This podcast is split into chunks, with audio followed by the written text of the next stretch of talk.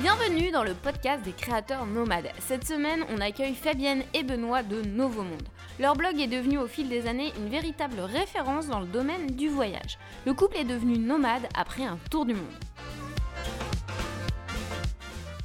Ils vont nous expliquer comment ils ont réussi à créer leur propre job. Ils vont aussi nous parler de leur mode de vie, notamment d'une nouvelle expérience qu'ils viennent de tenter. Ils nous expliqueront comment ils ont pu écrire leur premier livre puis leur second. Enfin, Fabienne et Benoît partageront avec toi des conseils très pertinents pour démarrer. Ici Clem et je suis avec Mumu. On a décidé toutes les deux de convertir un autobus scolaire pour en faire un studio de création et un cinébus. On t'explique tout ça sur notre blog et notre chaîne YouTube Voyage en roulis. Notre objectif est de t'aider à devenir un créateur nomade, que tu sois photographe, rédacteur, vidéaste, designer, illustrateur ou graphiste. L'idée, c'est que tu puisses devenir un freelance heureux depuis ton canapé ou sur une plage du Costa Rica. Du coup, nous avons décidé de partir à la rencontre de créateurs nomades aux quatre coins du globe pour qu'ils partagent avec nous leurs conseils, mais aussi leurs galères et leurs inspirations. Aujourd'hui, on part à Tenerife avec Fabienne et Benoît.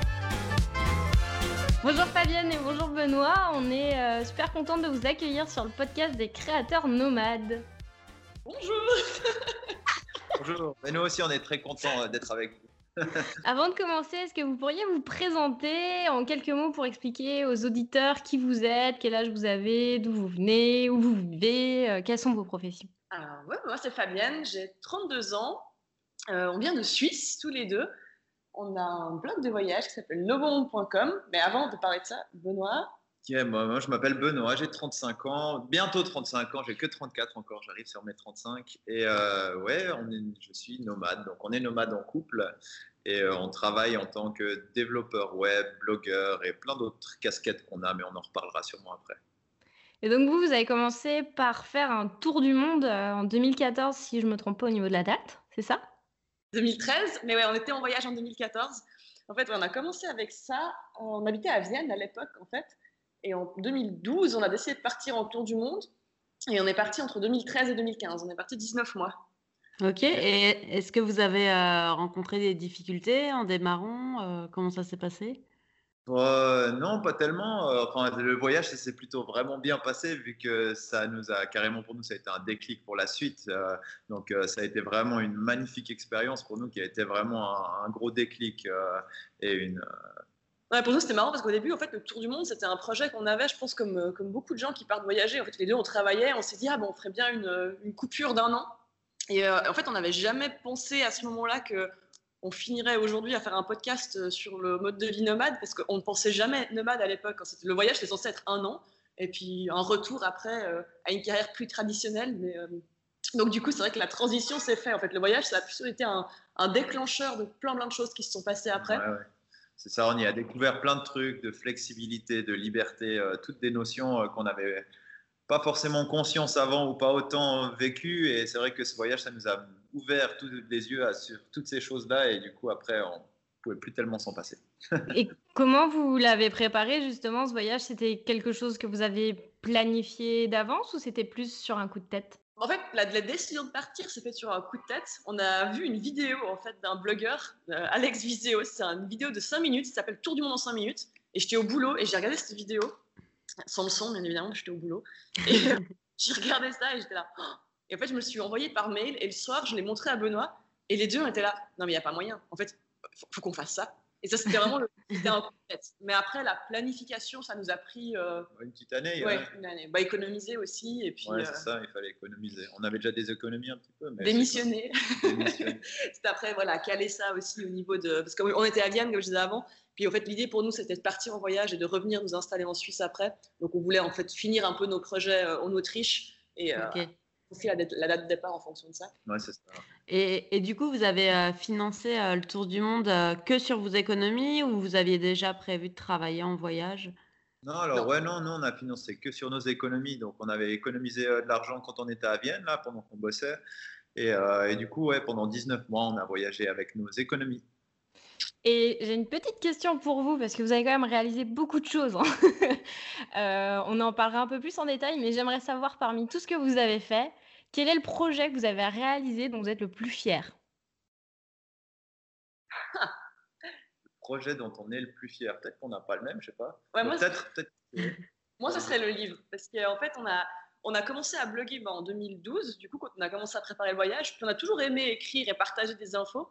Mais c'est vrai que sur le net, c'est très euh, virtuel. Et moi, je sais pas, j'ai toujours eu envie un jour de, faire un livre.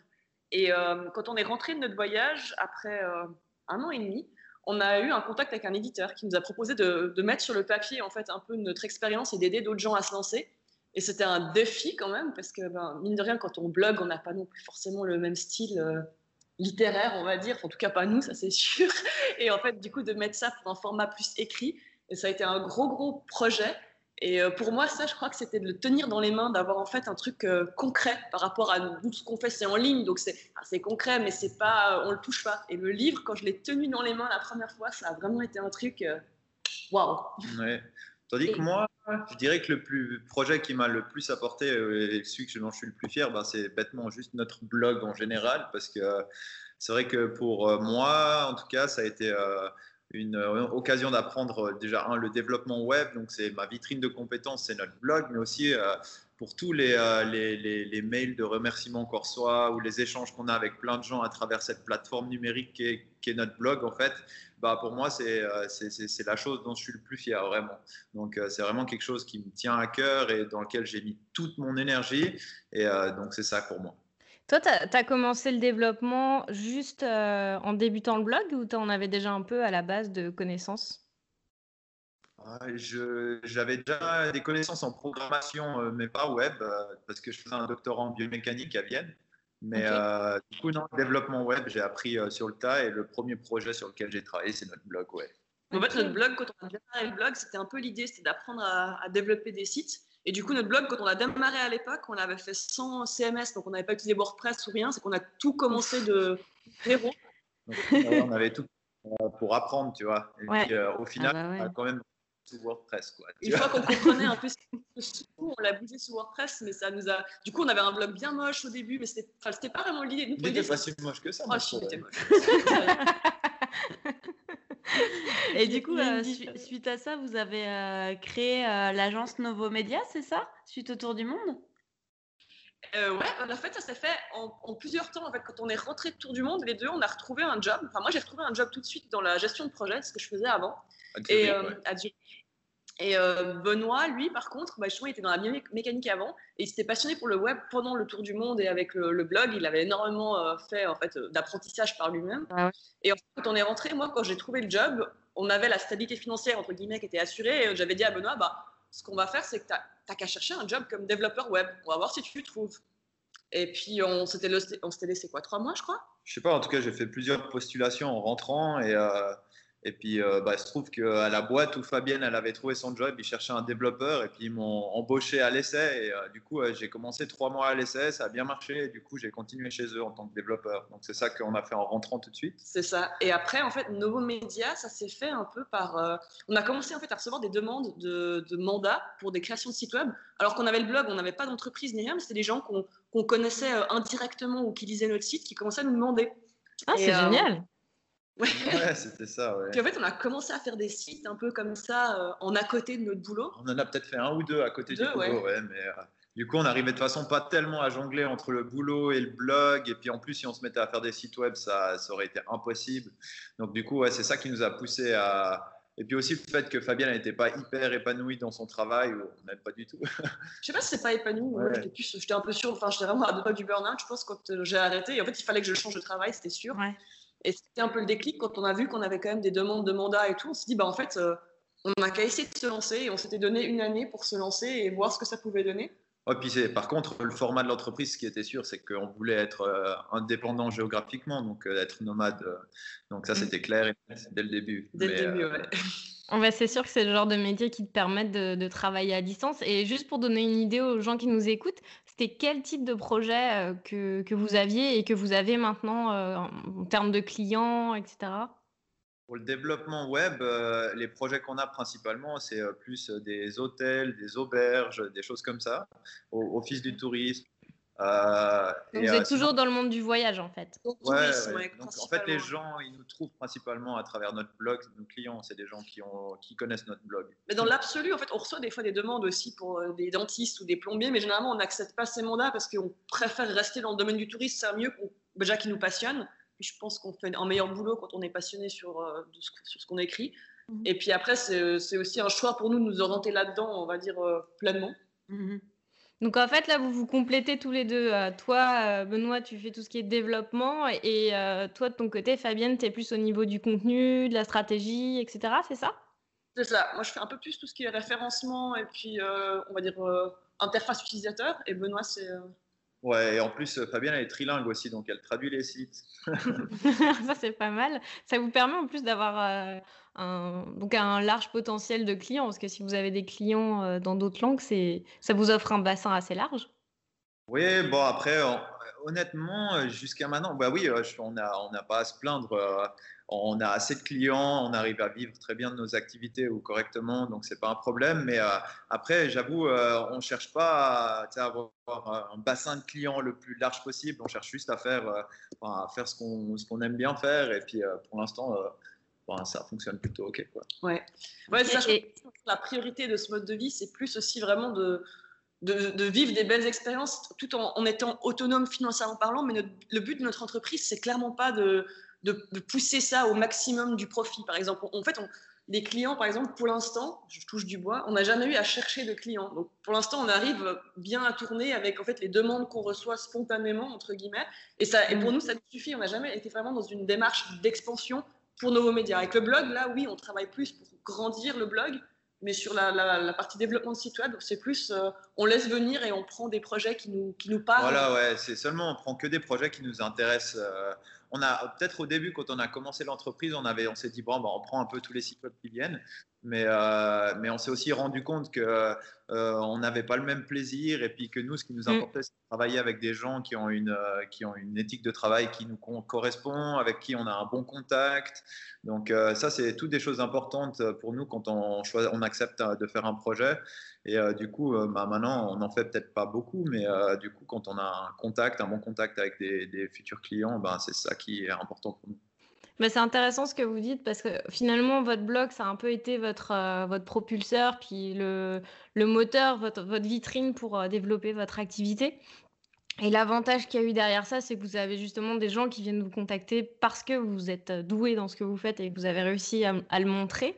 Et que vous avez l'avantage de ne pas avoir à prospecter et de justement pouvoir choisir ce que vous voulez faire, travailler avec quel client. Et ça, c'est vraiment euh, super important de le rappeler aux, gens qui nous écoutent. Si tu es un créateur, la meilleure façon de, trouver un travail dans lequel tu tu es bien, ça va être euh, d'être justement, euh, d'avoir un projet personnel qui montre ce que tu es capable de faire et qu'on te contacte parce que euh, tu es bon. C'est la meilleure, la meilleure façon de, procéder, je pense. Et vous, vous avez vraiment été complètement dans cette logique-là de travail, donc c'est super intéressant. Mais on a une autre petite question par rapport à ça, parce que vous faites beaucoup de choses. Ouais, c'est ça. Benoît, tu disais là que vous vouliez développer plus le blog, mais comment est-ce que vous équilibrez votre temps de travail entre vos clients et le blog Oh, c'est euh, le temps de travail, euh, c'est probablement la plus grosse galère qu'on a depuis qu'on est nomade. En fait, c'est euh, un désastre. en fait, on bosse beaucoup et, c'est le problème, je pense, des, des, boulots de, de, cœur et des boulots de passion, c'est que ben, c'est difficile de stopper. Et euh, on a beaucoup vu ça depuis deux ans et demi qu'on a commencé. On a de la peine à trouver le bon équilibre entre travail, euh, vie de couple, vie sociale, euh, tu sais, le bon équilibre. Et ça, c'est probablement l'endroit où on a encore besoin de progresser le plus. Bah là, avec le co-living, on a progressé, mais on va en reparler après, je pense, de ça. Mais c'est vrai que pour nous, ça a été un des gros challenges quand on s'est lancé dans ce mode de vie nomade, c'est que tout de suite, on s'est lancé un peu corps et âme dans ça. Et on avait aussi une liste de choses qu'on voulait faire. Et en fait, on s'est mis un peu à à bosser sur plein de fronts différents. Ah ouais, non, mais c'était too much. mais euh, c'est pas grave, on, apprend de ses erreurs. Comme ouais, mais en même temps, on a aimé tout ce qu'on a fait. Moi, si je, devais si je réfléchis, il n'y a rien que j'aurais éliminé en même temps. Tu vois, et, et, du coup, maintenant que vous êtes euh, nomade à temps plein, euh, c'est quoi les avantages et les désavantages justement de cette vie-là? Il y a la charge de travail qui est clairement dans le désavantage. Euh, bah, les avantages, c'est clairement la flexibilité euh, du mode de vie. Ça, c'est euh, ce pourquoi on n'échangerait pas ce mode de vie contre autre chose, parce que c'est pour ça qu'on fait ça, parce qu'on est flexible, on peut faire ce qu'on veut quand on veut, on peut choisir de prendre un projet si on, on décide de le faire. Tout d'un coup, on peut aussi partir six mois parce qu'on a envie de partir. Donc, euh, on a cette flexibilité-là. Ouais, puis il y a aussi, bah, mine de rien, il y a aussi une rationalité de coût, parce que dans le sens d'être nomade, nous, ça nous permet aussi d'ajuster nos, destinations ou l'endroit où on se trouve en fonction aussi du budget du moment, et on n'a pas presque pas de frais fixes. On a bah, bien évidemment nos impôts et les assurances, mais au-delà de ça, on n'a aucun frais fixe. Donc ça nous permet aussi de, de varier entre des destinations peut-être un peu plus chères, parce que tout à coup, on a envie de faire quelque chose. On a été en, Scandinavie récemment. Mais après aussi, on peut, si tout à coup on avait une période un peu plus creuse, on a d'autres endroits où on peut aller, où on sait qu'on ne se met pas en danger à ce niveau-là. Donc pour nous, ça, mm. c'est un truc qui est. Ah, la flexibilité. Oui, c'est flexibilité. c'est clair. Mais c'est parce que les gens, quand on parle de flexibilité, peut-être dans le mode de vie nomade, ils ne se rendent pas compte de qu'est-ce que ça veut dire exactement. Mais c'est dans tous les domaines. C'est la flexibilité dans le travail de choisir ses projets, la flexibilité dans la vie de tous les jours, de pouvoir euh, sortir à un moment ou un autre s'il fait beau, d'aller se balader, ou bien de pouvoir partir voyager à cet endroit ou pas. C'est une flexibilité géniale dans tous les domaines. C'est vraiment top. Ça, c'est un truc qui me fait toujours marrer quand j'ai encore des amis bah, d'enfance de, qui me disent Ah, tu fais quoi ce week-end? Et en fait, la notion du week-end, pour nous, c'est un truc qui a, qui a, disparu dans le sens où pour nous, un week-end, ça peut être un lundi matin où il fait grand beau, on va partir randonner, mais après, il y aura un, un, dimanche matin à 8 h, on sera devant l'ordi. Enfin, c'est ça aussi la flexibilité. Mais après, souvent, il y a aussi un peu cette image que quand on est euh, nomade, bah, c'est les vacances, parce que souvent, bah, c'est un peu ça les images qu'on partage. Parce que bon, on, est, on, est, responsable. Hein, oui, on est, on est responsable. Avec le blog aussi, on, contribue à. les jolies images et tout, presque. Mais, euh, mais il n'y a pas moins de travail, c'est juste qu'on est aussi plus flexible sur les horaires. On peut profiter des belles météos, on peut. Euh, ouais. Mais vous n'êtes pas trop, vous, vous êtes pas trop euh, tenté justement à certains moments quand vous avez beaucoup de travail à, à, aller faire une randonnée. Euh, est-ce qu'il y a quelque chose qui vous permet de, de vous concentrer? Mais après, tu es ton propre patron aussi quand tu es nomade comme ça. Donc finalement, c'est, enfin, ça te responsabilise aussi un peu. Donc, enfin, je pense pas qu'on a, on a plutôt le problème dans la discipline bah, inverse. ouais, nous, on a le problème dans la discipline inverse, c'est-à-dire qu'on a tendance à trop travailler, mais je pense après, ça, ça dépend des gens, c'est l'autodiscipline des gens. Euh, en ce qui nous concerne, on n'a pas trop ce problème-là. Euh, ok, je vous comprends, j'ai un peu le même, euh, j'ai un peu la même, le même problème, on va dire, de se mettre plein de projets puis de, de juste se dire ah non là c'est vrai, il faudrait que je sorte prendre l'air. Donc en fait, vous, ce qui vous a donné euh, ce, cette envie, euh, c'est vraiment du côté de la flexibilité, puis votre, euh, votre tour du monde au final. Ouais, c'est ça. Donc le tour du monde, ça a été vraiment cette première, ce premier voyage qui nous a fait, qui nous a fait goûter à cette liberté à cette flexibilité justement que tu peux avoir pendant un voyage comme ça. Et après le retour au travail du lundi au vendredi, 10 heures par jour, ça, a été un peu difficile. Bah, même si on l'a bien vécu, on a quand même fait 18 mois et puis c'était, euh, il y avait plein de nouveaux projets. Bah, quand même 18 mois. Euh, mais euh, les projets sur lesquels on bossait, ils étaient intéressants et tout. Mais après, on s'est quand même rendu compte que d'avoir un mode de vie plus flexible comme ça, c'était beaucoup plus épanouissant et puis plus sain pour nous. ouais, mais... Puis aussi la curiosité de voir de nouveaux endroits aussi, toujours. Parce que pendant le tour du monde, on y a aussi un peu un truc, une dimension quand on voyage au long cours, c'est que tous les jours, on se met dans un état d'esprit d'explorer. Parce que tous les jours, on se réveille et c'est fait quoi? Et en mm. fait, on s'est rendu compte aussi que dans la vie de tous les jours, euh, on va dire euh, métro, boulot, dodo, on n'est pas du tout dans cette démarche euh, de curiosité et d'exploration. Et en fait, amener le mode de vie nomade, je pense, ça nous permet de ramener un petit peu ça parce que changer d'endroit, à chaque fois, on, on arrive quelque part et mm-hmm. on a de nouveau un peu cette démarche de OK, maintenant on est à là, on est à Tenerife, qu'est-ce qu'on veut faire, qu'est-ce qu'on veut voir? Et je pense qu'on a tendance peut-être à devenir un peu plus flemmard quand on est chez soi installé et je crois qu'il mm. faut rester curieux, même quand n'importe où en fait finalement. Mais le fait de bouger, ça aide à stimuler un petit peu ça quand même. C'est vrai. et d'ailleurs, euh, récemment là, vous êtes toujours à Tenerife et vous avez euh, tenté une expérience de co-living, c'est ça? Est-ce que vous pouvez expliquer en quelques mots le principe et c'est quoi les avantages? Bah, le co-living, en fait, euh, c'est l'idée, c'est de partager une grande maison ou un, groupe d'appartements, ben, en général, c'est plutôt une grande maison avec d'autres personnes qui sont nomades. Donc, euh, on a chacun notre espace privé, donc une chambre, mais on partage euh, tous les autres espaces de la maison, des espaces communs comme euh, le salon, l'espace de travail, la cuisine, les terrasses. Et l'idée, vraiment, c'est de un d'avoir un cadre idéal pour travailler parce que dans un co-living là comme on est maintenant il y a un super euh, super cadre de travail un bel espace de coworking avec un super internet mais aussi ben, du coup de rencontrer facilement des gens qui sont nomades et puis d'avoir toute cette communauté autour de nous facilement en fait.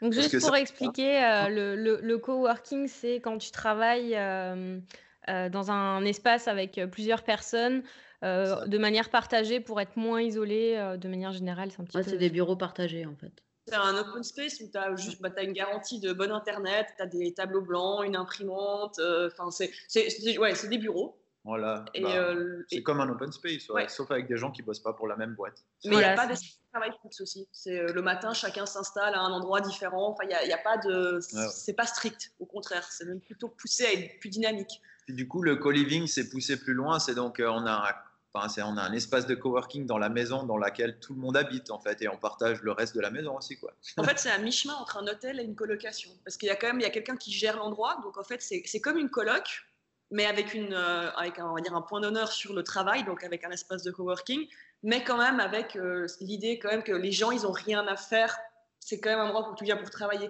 Donc il y a le, ménage, il y a une femme de ménage qui vient, le petit déjeuner est servi. Donc c'est un petit peu un, mix entre service hôtelier et une colocation dans laquelle tu t'inscrirais euh, normalement et un espace de coworking. Ouais, c'est vraiment, c'est vraiment intéressant parce que si tu prends une euh, location euh, standard ou un appartement qu'on peut trouver sur Airbnb, bah, souvent on s'aperçoit que le problème c'est que ça nous est arrivé récemment il euh, n'y a pas vraiment de bureau où les chaises sont pas adaptées. Donc, si tu dois travailler toute une journée, bah, tu as le Wi-Fi qui suit pas. le Wi-Fi qui suit pas. Euh, ça, fait euh, beaucoup de choses difficiles. Quoi. Puis même en auberge de jeunesse, tu peux avoir le, même problème où tu es un peu un extraterrestre parce que c'est toi qui travailles et les autres sont Eh, mais viens sortir. Oui, mais non. Donc là, vous avez vraiment le, le meilleur des deux mondes finalement. C'est ça, en fait, quand tu demandais avant aussi les, points négatifs du mode de vie nomade, pour nous, en l'occurrence, c'était aussi ce côté social de rencontrer des gens euh, euh, qui sont euh, un peu, qui ont un peu les mêmes problématiques que nous, qui sont aussi nomades, qui ont leur entreprise comme ça. Et c'est vrai que du coup, pour nous, et puis ben, aussi de couper un petit peu parce qu'on disait qu'on travaillait beaucoup. Et du coup, pour nous, vraiment la motivation qui nous a poussé à tester le co-living, c'était ça. Donc rencontrer plus de monde, euh, être dans un cadre euh, de, vie où on a plus de gens à côté de nous qui font un peu la même chose que nous, qui ont des mêmes problématiques que nous, puis du coup euh, se faire un réseau, se faire des nouveaux amis, avoir des gens avec qui partager les repas. Parce qu'on peut facilement être isolé en fait quand on est nomade, aussi nous en couple, parce que nomade en couple, on a tendance aussi peut-être à se suffire un petit peu à nous-mêmes des fois. donc à pas forcément faire l'extra mile pour aller à des meet-up, pour aller à, euh, ouais. souvent on se retrouve à louer des apparts Airbnb et à être un peu cloîtré dedans et c'était euh, qui avait le plus faim des deux d'aller euh, vite chercher un truc à manger qu'on mangeait devant l'ordi enfin voilà parce que là on a quand même un peu un cadre plus social ouais c'est vrai que c'est un sacré avantage puis c'est comme vous le disiez là au niveau des rencontres c'est super vous êtes euh, vraiment euh, avec des gens qui ont exactement euh, les mêmes problématiques en fait. Dans la communauté, est-ce que vous, vous, avez rencontré des gens qui vous ont inspiré, avec qui vous avez envie de travailler? Vous avez noué des relations particulières? Oh, il, y a eu, il y, a eu des gros coups de cœur, il y a eu des, bah, plusieurs personnes. En fait, je pense que c'est chaque, chacun, nous, enfin, on a chacun eu des coups de cœur différents pour des personnes, mais on a clairement fait développer des très très belles amitiés ici. Euh, pour les collaborations aussi, je pense que c'est. Euh, après, nous, on a notre, notre, notre métier, enfin, c'est quand même assez bien défini. Mais par exemple, on a rencontré des graphistes avec qui on s'est ultra bien entendu. Et là, bah, on a, on n'explique pas que nous, quand on fait des sites web, on s'occupe pas du tout de la partie graphique. Et mhm. c'est vrai que c'est tout à fait possible que ben, on, on, les contacte euh, dans un futur proche si une fois on a un client qui a besoin d'une charte graphique complète ou comme ça. Enfin, ça, c'est un réseau pour nous qui s'est développé. Mais... Bien aussi, par exemple, là, bah, nous, en l'occurrence, là, on a aussi euh, bossé pour euh, la propriétaire du co-living où on est. Donc, on lui a fait son, euh, on lui a fait son référencement de site web. Donc, là, du coup, tu vois, ça, c'était nos compétences qui étaient nécessaires pour la, la propriétaire du co-living. Donc, en fait, c'est ces endroits qui mmh. amènent toutes ces compétences au même endroit. Et du coup, ça, c'est vrai que pour ça, c'est intéressant. Et peut-être qu'on sera amené. On n'a encore pas eu, pas travaillé avec des gens qu'on a rencontrés ici encore, mais c'est possible que dans le futur, ça arrive. Il y a beaucoup de développeurs qui sont ici aussi. Et du coup, les, soirées qui sont informelles, donc le truc où tu es sur la terrasse avec une bouteille de rouge, les, les geeks, ça, ça, vire souvent quand même sur des discussions aussi où ils parlent autour de mise à jour de software, ils échangent. sensibilise, des trucs. Donc c'est aussi un processus, on va dire, juste une synergie. En fait, les gens, ils apprennent les uns des autres et on est tous en train d'échanger sur plein plein de thématiques. Quoi. Et donc même dans les moments off, c'est quand même utile, même pour le boulot un peu. Quoi. Non, ouais, c'est vrai. J'imagine que vous allez euh, retenter l'expérience euh, ailleurs. vous allez revenir à Tenerife. Ah, euh, peut-être qu'on reviendra à Tenerife, mais retenter l'expérience du co-living, ça c'est sûr. on le ferait pas toute l'année, mais deux, je sais pas, quelque chose comme un, deux mois par année, c'est clair que je pense qu'on va essayer de faire ça maintenant et mettre ça dans notre routine. parce que c'est vraiment, c'était vraiment que du positif ici. Bah, ça donne vraiment envie parce qu'en fait, vous avez écrit un article sur le sujet sur votre blog, puis quand je l'ai lu, j'étais ah là là là là. C'est ça qu'il nous faut. c'est ça que je veux. Parce qu'on a tellement eu bah, les problématiques dont vous avez parlé que c'est vrai que c'est vraiment un super concept euh, pour, euh, pour les nomades. Et, euh, et voilà. moi, ça m'a donné envie. Puis c'est pour ça aussi qu'on s'est dit que ça serait super intéressant de faire le podcast parce que ça, ça va donner des idées et puis montrer qu'on peut, on peut se retrouver aussi avec des gens qui ont des problématiques similaires puis qu'on peut construire quelque chose autour de nous. Et, et c'est hyper important quand, quand tu es un freelance, que tu as ton entreprise aussi de créer un réseau. Puis c'est vrai que c'est pas toujours évident quand tu es à l'étranger. et aussi ajouter un truc, c'est que toi, tu disais pour les nomades, mais pas que pour les nomades, hein, parce qu'ici, on a vu beaucoup de monde qui travaille pour euh, une entreprise basée à quelque part, mais comme euh, les, enfin, quand même les mentalités changent, maintenant, plus en plus de personnes qui bossent pour une entreprise, ils peuvent prendre deux, trois mois de manière et travailler de manière connectée. Et là, il y en a eu beaucoup quand même qui font ça, en fait, mm-hmm. qui travaillent deux mois par année euh, à l'étranger et qui viennent dans des co-living comme ça. Et c'est vrai que c'est génial pour eux aussi, quoi. Est-ce qu'ils vous ont expliqué un peu comment ils réussissaient à, avoir cette possibilité-là de travailler à distance? Souvent, c'est des, gens qui bossent pour des boîtes euh, internationales qui ont déjà la notion de travail à distance. Là, on avait par exemple un développeur qui travaille pour une boîte euh, qui est dans la Silicon Valley en Californie, et lui, il est, il est à Prague. Non, à Varsovie, il était à Varsovie. Donc lui, déjà, quand il est dans son bureau, il est à distance par rapport à, à, au reste de l'équipe. Donc pour là, ça changeait pas grand-chose, mais après pour lui, c'était la démarche de demander est-ce que je peux quitter le bureau qui est à Varsovie et aller à Tenerife. Mais par contre, il y en avait aussi d'autres, comme par exemple un qui gère euh, le business familial d'hôtels euh, ou d'appartements à louer euh, en Irlande. et puis il a deux mois pendant l'année où il a moins de, moins de travail et du coup il en profite pour quand même bosser, mais dans un cadre où il est un peu plus où, il est, où il rencontre des nouvelles personnes et il peut aussi découvrir un nouvel endroit. Donc ça, c'est ce qu'il a fait. Ça, j'ai trouvé ça intéressant aussi. Il y a aussi euh, la fille belge là qui bosse aussi euh, dans le marketing et la gestion de projet pour une entreprise qui peut aussi se permettre de bosser comme ça. Bah, elle, en l'occurrence, elle avait, c'était elle qui avait initié ça auprès de sa boîte et c'était un truc qui, qui se faisait pas du tout dans sa boîte. Et ils l'ont laissé partir en mode un peu. Elle est venue deux semaines et ils l'ont laissé partir en mode test. On dit ok, faites tes deux semaines, on va voir. Et en fait, ça s'est hyper bien passé. Et je pense qu'elle, maintenant, elle a, elle a obtenu le droit de renouveler l'expérience parce qu'ils se sont rendus compte que finalement, bah, elle bossait euh, comme quand elle était au bureau en termes d'horaire et en termes de productivité. Mais juste, ben, elle, elle, a fait de la randonnée aussi à Tenerife, elle a été à la, à la plage, manger des tapas. Pour... Elle a rencontré du monde. Elle a rencontré du monde. Donc je pense que ouais, les entreprises se rendent quand même compte que c'est bénéfique aussi. Parce que je pense qu'une des problématiques d'entreprise maintenant, c'est de garder les employés aussi mm. et de les motiver. Et je pense que d'offrir ce genre de choses, c'est quelque chose qui va de plus en plus rentrer dans les mœurs parce mhm. que ça permet juste aux gens en fait d'être plus épanouis et de quand même pouvoir bouger. Oui, surtout qu'aujourd'hui, on a de plus en plus euh, la possibilité de travailler à distance avec Internet. Euh, ça devient de plus en plus facile. Donc, euh, c'est quelque chose qui peut être vraiment facile à mettre en place pour une entreprise. Après, il faut qu'elle trouve son rythme et que les employés s'y retrouvent aussi. Mais c'est vrai que c'est un bon moyen de, bah, de laisser les gens s'épanouir euh, dans ce qu'ils font et euh, dans leur vie à côté aussi pour euh, pas être dépendant du métro, de la morosité quotidienne ou d'être dans un cadre différent aussi. Ça apporte vachement de, comme vous disiez, on, est plus curieux, donc ça apporte des nouvelles idées, ça permet d'être plus, plus créatif dans ce qu'on propose comme, comme nouveauté dans une entreprise. Donc, c'est un super beau euh, moyen d'avancer, en fait. Et d'ailleurs, si vous deviez donner un conseil à des jeunes blogueurs ou à des personnes qui veulent se lancer dans le mode de vie, euh, justement, nomade, ça serait lequel? Persévérer.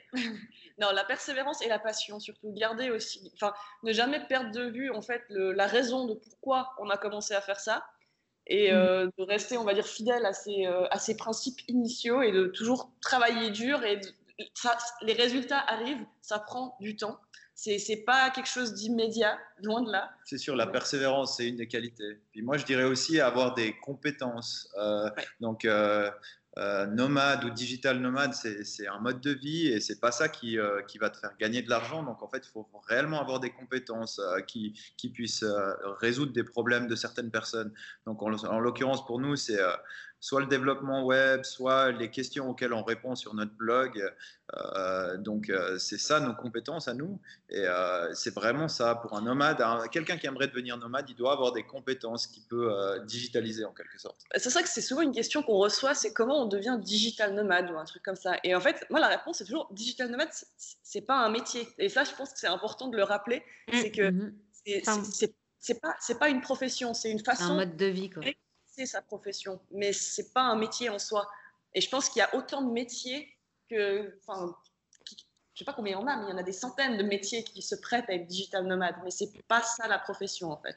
Et qu'est-ce que vous auriez aimé avoir comme conseil au moment où vous êtes parti en tour du monde, que vous seriez donné à vous-même euh, avec les connaissances que vous avez aujourd'hui?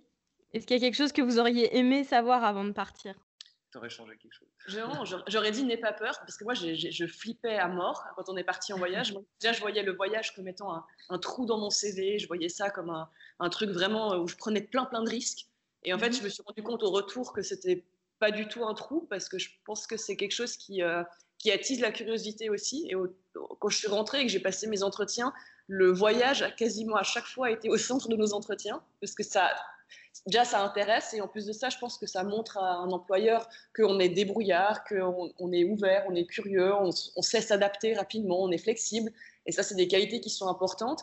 Et après aussi, je dirais l'apprentissage de, rester, en fait, on n'est pas en vacances non plus forcément tout le temps et de prendre aussi, d'utiliser ce temps parce que finalement, un tour du monde pendant un an, on a du temps à revendre. Et en fait, c'est cool d'utiliser ce temps pour euh, visiter, se, reposer et faire plein de choses chouettes.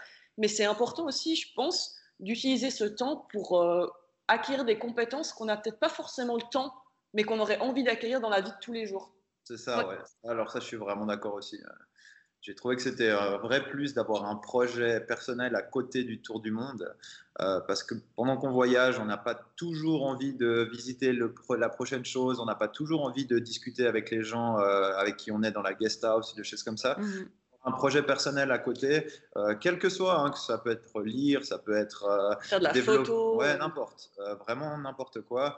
je trouve que c'est vraiment un truc positif et qui nous, en tout cas, nous a permis aussi de nous occuper, de aussi de, de, faire travailler un petit peu notre cerveau pendant le voyage. Sans le savoir, même nous créer un futur métier, en fait, finalement. Mais ça, c'était, on ne le planifiait pas du tout à l'époque. Du coup, vous avez lancé euh, votre livre euh, sur, euh, sur le tour du monde. Comment vous avez procédé en fait pour créer ce livre? Bah, en fait, il y a eu pas plusieurs étapes. Pendant qu'on est parti voyager, on avait écrit, bah, quand on préparait notre tour du monde, on avait documenté toute cette étape des préparatifs. Mmh Et Fabienne, elle avait déjà écrit un e-book qui était disponible sur notre site de genre 100 pages, un PDF assez grand, où il y avait déjà euh, toutes les étapes, enfin toutes les informations pour préparer un voyage au long cours ou toute notre expérience en tout cas. Et après, après bon, on est parti voyager, on est rentré et en rentrant, euh, je me rappelle, bah, donc euh, on avait, on a acheté un bouquin qui s'appelait Randobière en Suisse pour euh, en fait nous pousser à, voyager en Suisse et puis à découvrir la Suisse toujours, tu sais, garder justement cet état d'esprit de curiosité qu'on parlait avant, puis euh, découvrir la Suisse d'une manière un petit peu différente. Et euh, en fait, grâce à ce bouquin, en fait, on a on a rencontré l'éditeur de ce bouquin. En fait, il faut dire, on a commencé à en parler sur notre blog spontanément de ce livre. Ça, ça a occupé tous nos week-ends quasiment, donc on s'est mis en parler. Et euh, du coup, l'éditeur est rentré en contact avec nous en mode genre ah euh, c'est cool, merci de parler de notre bouquin. Euh, samedi prochain, on organise une rando avec l'autrice du livre. ça vous dit de venir? Ah ouais, ouais. Et du coup, on a été faire une rando avec l'autrice de ce bouquin et l'éditeur. Ouais, j'avais été. Ouais. Et l'éditeur, en fait, c'est un, c'est quelqu'un qui a, c'est quelqu'un avec qui on a cliqué tout de suite. Quoi. C'est quelqu'un qui on s'est hyper bien entendu. Ouais, c'est aussi un gars qui voyage comme ça, qui a un un état d'esprit vachement ouvert. C'est un entrepreneur dans l'âme, le gars. Et euh, c'est vrai qu'on a bien, bien cliqué avec lui. Et euh, du coup, il nous a proposé spontanément à un moment euh, bah, d'écrire un bouquin. Quoi. Ouais, c'est vrai que pour nous, la relation était un peu inverse. Souvent, les gens qui écrivent des livres, ils écrivent un livre, où il pense à l'écrire et après il cherche un éditeur. Et nous, c'est plutôt une, la rencontre avec l'éditeur qui a déclenché l'écriture du livre. Ouais, c'est ça. Donc ça a été fait un peu à l'envers par rapport à beaucoup d'autres, je pense, auteurs de livres. Parce que finalement, le contenu du livre, certes, euh, et c'est pas, on, le connaissait un petit peu déjà. C'est vraiment notre, ce premier livre, Destination Tour du Monde, c'était un petit peu euh, notre blog, mais en version papier et en version un petit peu, comment, comment dire c'est un condensé de notre blog dans un bouquin en fait. Et euh, du coup, le contenu, on l'avait déjà un petit peu. C'est juste qu'il a fallu le mettre en forme pour, euh, pour en écrire un bouquin. Mais c'est juste qu'avant cette rencontre avec ce mec, on n'avait jamais imaginé qu'on pourrait écrire un livre avec notre expérience de voyage. Tu vois, c'est pas genre, on s'était pas dit qu'on serait auteur. On n'est pas Mike quoi. Euh, en fait, pour nous, on s'est toujours dit, on n'a rien fait non plus de, vraiment spécial. pour nous, c'est ça aussi qu'on essaie de faire passer comme message sur notre blog, c'est que ce qu'on a fait, c'est quelque chose qui, pour nous, est extraordinaire, mais en soi, c'est rien de, fou. Enfin, justement, on n'est pas des aventuriers euh, complètement fous. On, est, on, a, rien fait de, vraiment qui sort de l'ordinaire, entre guillemets. On n'a on a, on a pas, pas inventé la poudre, on n'a rien fait de complètement novateur, mais c'est juste qu'on a pris plaisir à le partager et on s'est rendu compte à travers le blog que nos partages pouvaient inspirer des gens à se lancer, comme nous, on avait été inspirés finalement à l'époque par euh, Alex Visio dont je parlais avant, et en fait, quand on commence à se rendre compte que nos récits pouvaient pousser d'autres gens à se lancer, puis que ces gens-là pourraient vivre en fait ce que nous on a vécu, ça a été un boost énorme de motivation pour continuer en fait. Mais par contre, on n'aurait quand même jamais pensé en faire un livre. Non. Et là, vous venez d'en ressortir un nouveau de livre. Ouais, c'est clair, ouais. Ça, c'était aussi euh, Rando bière en France, ouais. Donc là, vous avez fait la version française du livre qui vous, a, qui vous avait inspiré finalement. C'est rigolo. Et euh, et en fait, l'éditeur, on l'a vu du coup pendant qu'on préparait la sortie du livre Destination Tour du Monde. Et il nous a dit Ah, le livre en Aubert en Suisse, euh, je réfléchis à en faire une série, de le développer un peu et de le publier aussi sur la Belgique, la France. Du coup, je cherche deux gens, une à deux personnes qui aiment randonner et qui aiment la bière. Vous n'auriez pas une idée par hasard? Et puis qui ont la flexibilité pour pouvoir prendre six mois et puis partir voyager en France et puis écrire un bouquin comme ça. bah oui, nous. c'était une proposition euh, très faiblement cachée. C'est ça. Mais, euh, mais, ouais, du coup, il nous a proposé ça. Et puis, de nouveau, là, bah, grâce au fait qu'on avait ce mode de vie nomade, on a pu accepter un projet comme ça. Parce que ça, c'est vrai que même déjà le premier bouquin, qu'on se le dise, euh, si on n'avait pas eu notre mode de vie qu'on a maintenant, on n'aurait jamais pu faire ça à côté d'un autre travail. Hein. Oui, ça, ça, représente combien d'heures d'écriture un livre comme ça? C'est complètement naïf hein, comme question. Qu'est-ce que ça représente comme quantité de travail? Ça, ça, a l'air quand même assez phénoménal.